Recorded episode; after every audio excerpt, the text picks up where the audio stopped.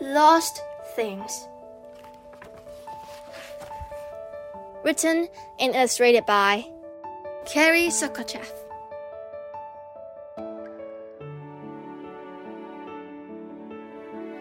Sometimes things are lost. Once in a while, lost things find a new home.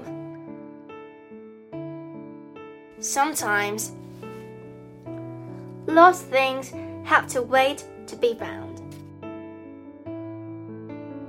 Other times, they aren't missed at all, but can become someone else's treasure. And from time to time, lost things are found by the people who need them the most. Just when they need them.